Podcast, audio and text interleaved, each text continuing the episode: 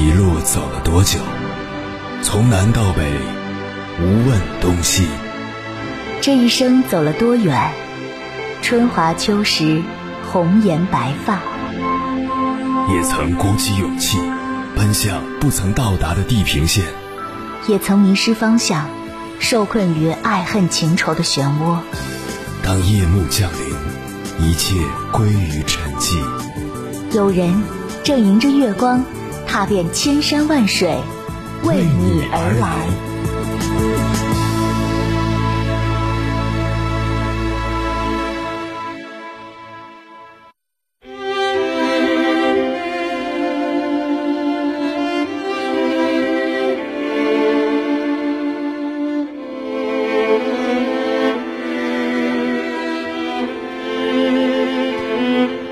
前段时间看了一部很火的电视剧《梦华录》，本来看这部剧是冲着男女主的颜值去的。剧中刘亦菲饰演的赵盼儿真的有惊艳到我，智商情商双商皆高，每一次说话都让人很舒服。有网友评论道：“赵盼儿是一个情绪价值非常高的人，她总是能给身边的人安全感。”对此我深有同感。每次顾千帆累得够呛或者身负重伤的时候，只要赵盼儿的一个拥抱，陪着说说话，做一点小菜，立马就满血复活。而且他的人格极其稳定，顾千帆从他身上获得了一种珍贵的依赖感。两个人虽然各自忙着自己的事情，一个开酒楼，一个在官场应酬，都不轻松。但只要顾千帆见到赵盼儿，瞬间就会力量满格。为什么呢？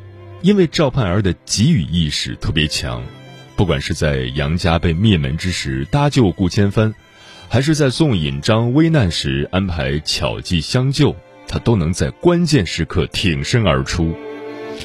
尤其是在赵盼儿与顾千帆的爱情中，赵盼儿始终是带着温度的。顾千帆被人称作活阎罗，工作充斥着严刑拷打。他办公的地方时常吊着几个血肉模糊的人，而在赵盼儿眼里，他能识别出他是一个好人，说他是国之鹰犬，民之爪牙，能透过凶残的表象看见他的好。我对赵盼儿印象最深刻的是，他在面对欧阳旭的退婚后，不哭不闹，情绪稳定，要求明确，就是要拿回属于自己的东西。在处理事情时，不拖泥带水，不纠结过程，更能稳定住自己的情绪，这才促使她一步一步向前，开创女子从商之先河，成为东京第一女掌柜。虽然赵盼儿只是一个电视剧角色，但她身上的高情绪价值还是值得我们借鉴的。情绪价值这个词最初来源于经济学和营销领域。美国爱达荷大学商学院的教授杰弗里，从顾客与企业之间的关系营销角度出发，将情绪价值定义为顾客感知的情绪收益和情绪成本之间的差值。情绪收益为顾客的积极情绪体验，情绪成本则为负面情绪体验。后来，心理学家们将其引入研究范畴。简单来说，情绪价值的衡量标准是。当一个人能给其他人带来舒服、愉悦和稳定的情绪，这个人的情绪价值就很高；当一个人总让其他人产生别扭、生气和难堪的情绪，这个人的情绪价值就很低。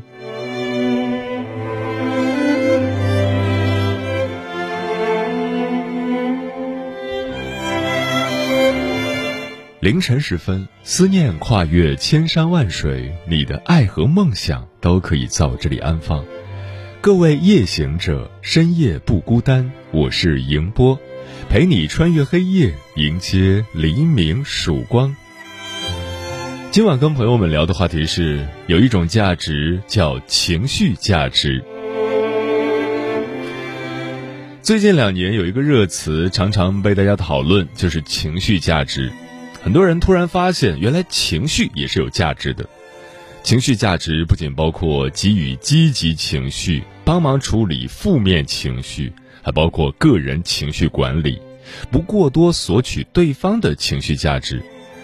在亲密关系中，一个人能否为伴侣提供情绪价值，及伴侣所感知到的情绪收益大于情绪成本，很大程度上可以决定一段关系的成败。高情绪价值的人，往往是情绪成熟的人。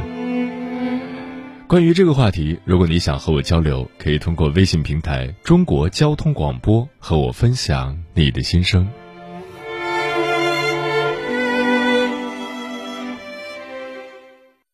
你？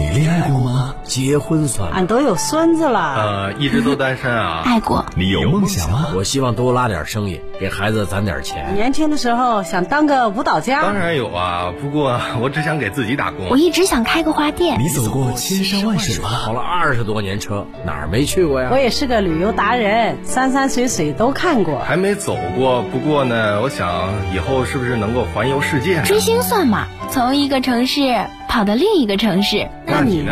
我爱过，有梦想，此刻依然在路上，跨越千山万水，奔赴与你在深夜的心灵之约。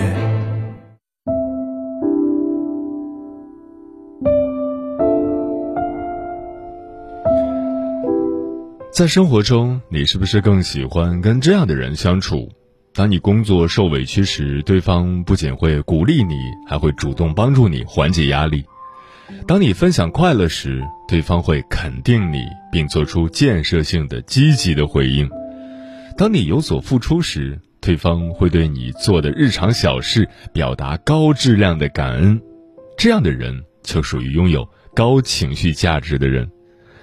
今晚千山万水只为你，跟朋友们分享的第一篇文章选自樊登读书，名字叫《一个人情绪价值越高，幸福感就越高》，作者徐徐来。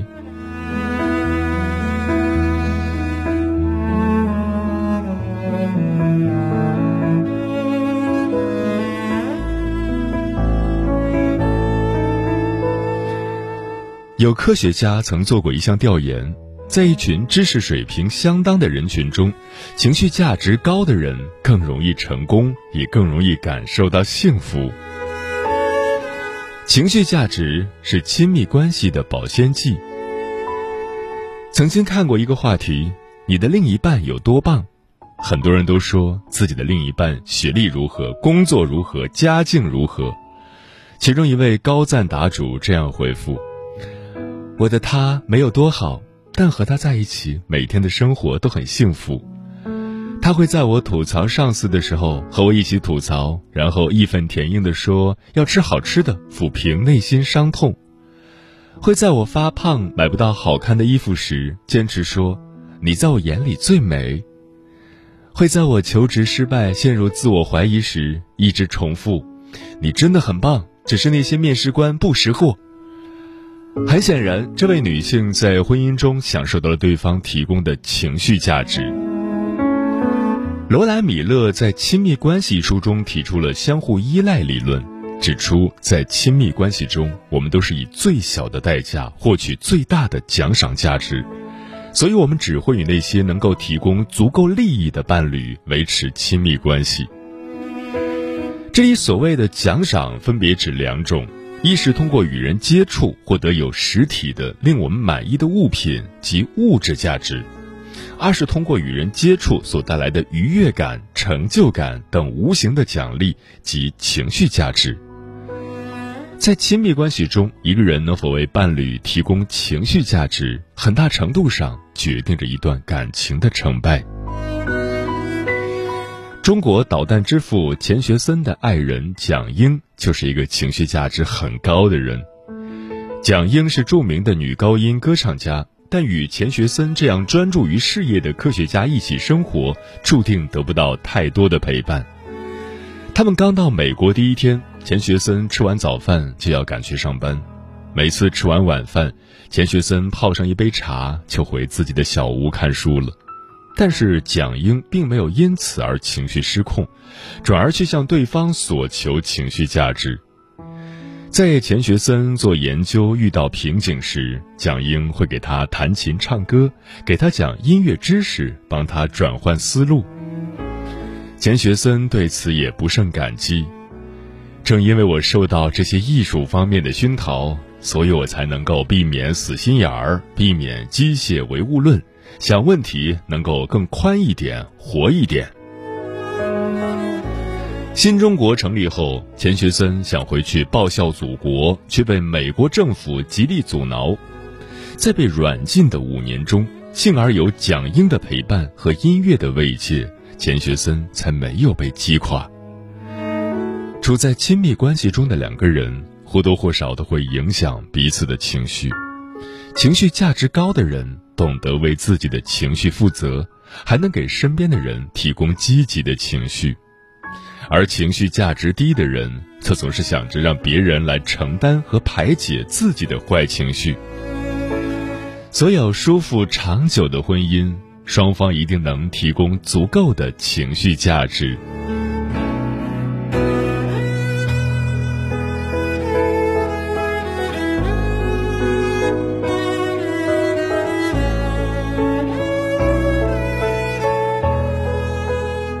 情绪价值是亲子关系的粘合剂。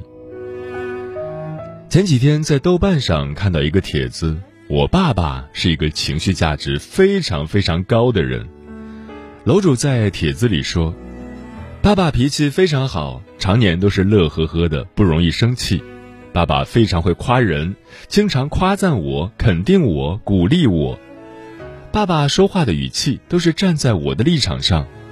爸爸非常会倾听，我好喜欢和他讲话。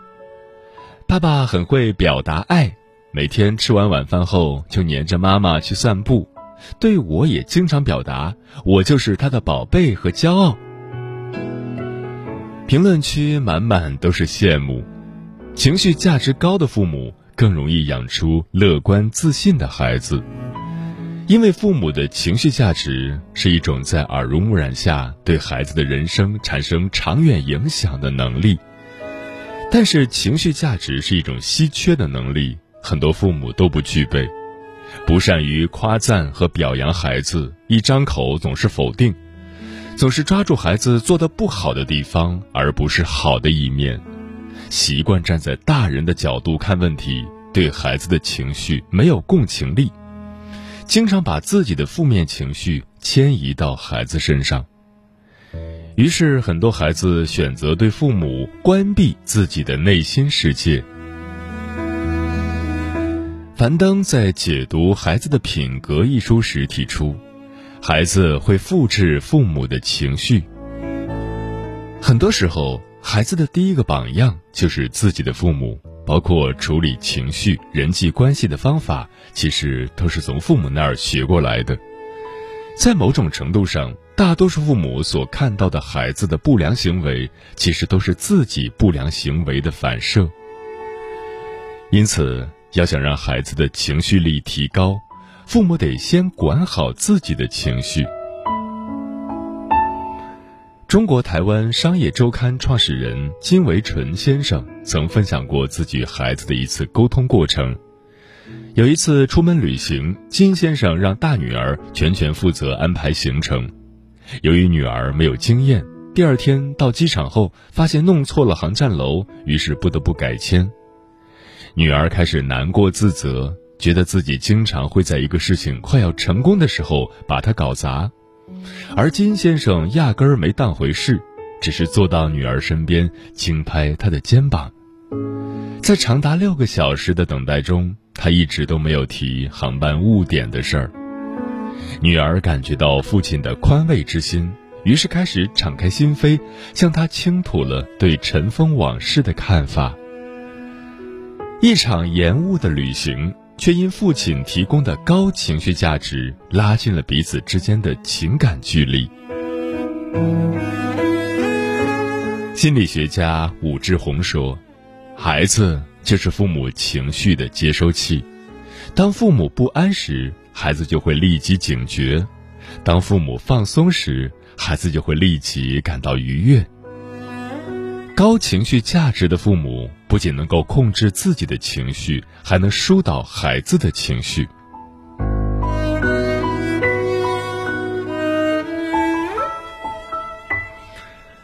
情绪价值决定你的人际关系。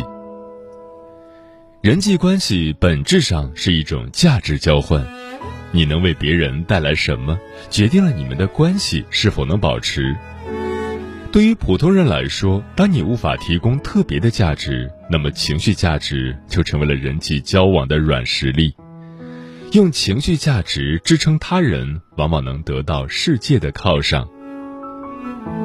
在热门综艺《朋友，请听好》的一期节目里，有位名叫朵拉的女孩来电，她告诉主持人，最近好朋友总是喜欢向她倾诉自己的负能量，还把公司的一个女生当成自己的假想敌。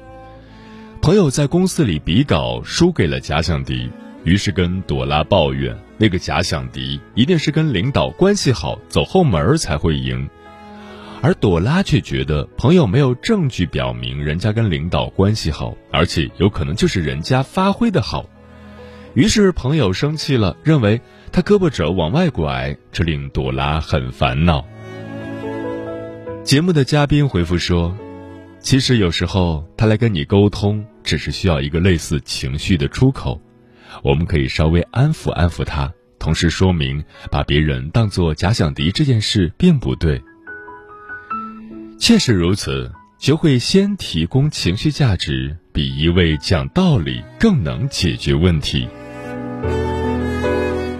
生活中，很多人不知道如何有效且合理的为他人提供情绪价值。首先，我们要允许对方有情绪。赵永久在《爱的五种能力》一书中提到，允许的能力，即允许外界的人事物没有按照你的预期发展。允许的能力越强，你内在的世界就越大。他人的风暴于你而言只是浩瀚宇宙中的一阵微风，那你自然就拥有高情绪价值。也可以反馈情绪价值给别人。其次，给予对方认同感。现代大部分人都缺乏存在感与认同感，简单来说，就是缺乏展示自己的舞台和缺乏对人生高光时刻的聚焦。我们可以根据自己对内容的理解和双方关系的亲疏，给予正面反馈。最后，增加积极的反馈，关注积极正面内容的反馈方式，能够引导别人把注意力转移到积极的事物上。认知影响情绪，这本身就是在给别人做心理咨询，在提供建设性意见而非消极意见来解决问题。情绪价值高，对一个人来说固然有很大的正向作用。但同时，你也要学会避免被人过度的索取情绪价值，不然很容易被别人当成情绪垃圾桶，不断消耗自己的心理能量。真正的高情绪价值是自己情绪稳定，也不会被他人的情绪影响。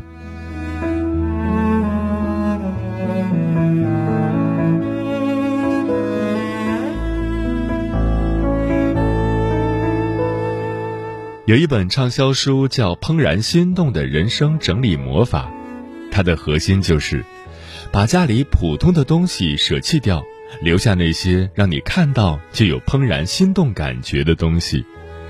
这样，你每天都被高能量的情绪价值所环绕，你的状态也会随之改变。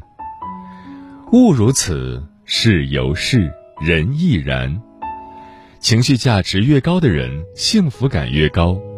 愿我们都能成为一个高情绪价值的人，吸引到更多高能量的人来靠近自己。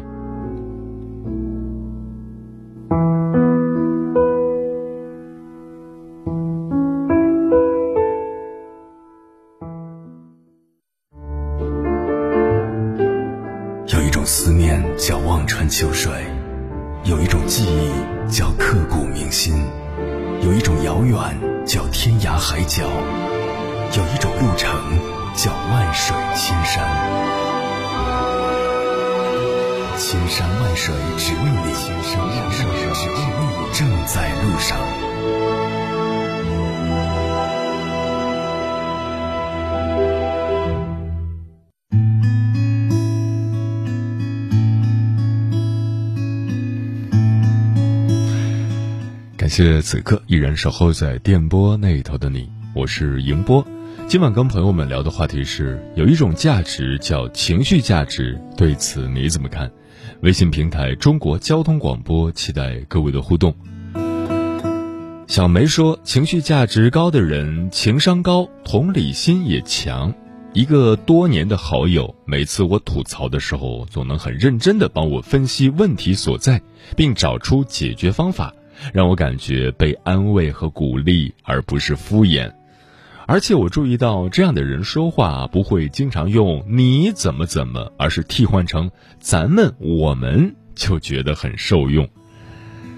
西西公主说：“说句题外话。”总是强调自己能给伴侣提供非常多的情绪价值的人，多半没有什么其他价值。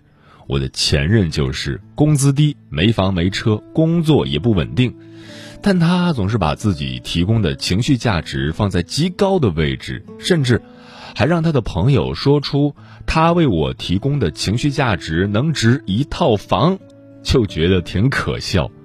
毕竟我并不需要伴侣能为我提供多少情绪价值，我对物质的要求高于情绪价值，不会哄我开心也没事儿，别给我添堵就可以了。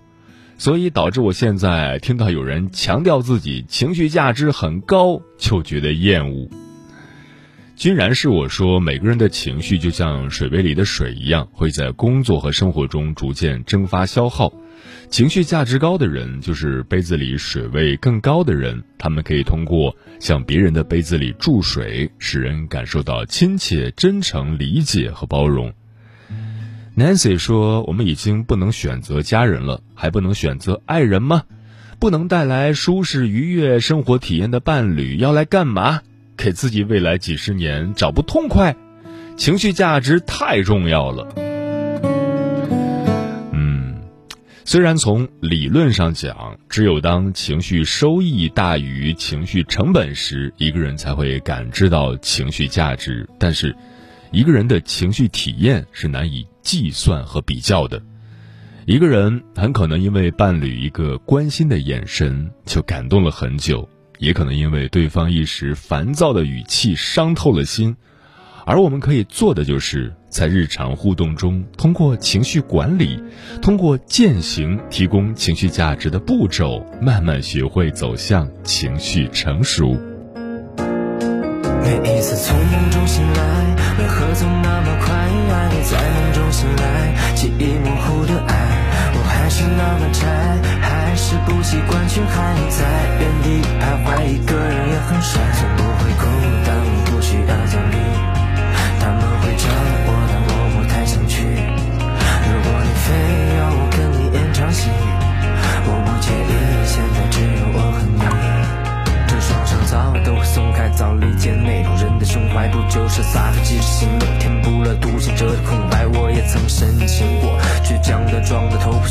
学过看星座，只学会看破不说破。拜托你别离我太近，我也不是渣男，还没有想清楚，能不能给一点时间，让我去考虑到下个星期五。我坚信感情如果存在，就不用太多证明，别以为遇的就是真爱，能拯救你破碎的心灵。每一次从梦中醒来。为何总那么快？爱在梦中醒来，记忆模糊的爱，我还是那么宅，还是不习惯，却还在原地徘徊。一个人也很帅，不会哭，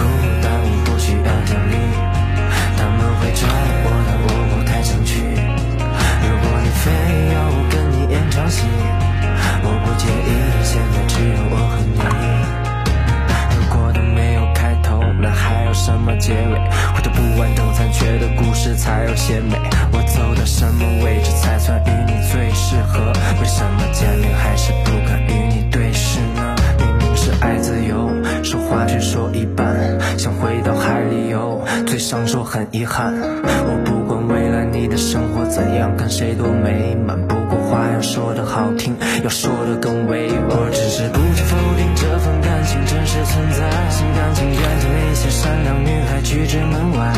记着以后如果开始，